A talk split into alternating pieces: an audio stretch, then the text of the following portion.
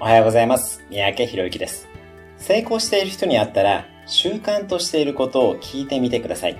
私は毎朝1分でリッチになるという本を書いた時に、成功している人がやっている習慣を徹底的にインタビューをしていきました。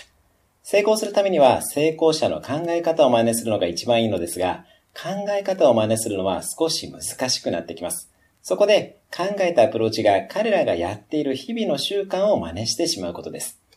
インタビューをしていて分かったことは、成功者は必ず自分なりの習慣をたくさん持っているということでした。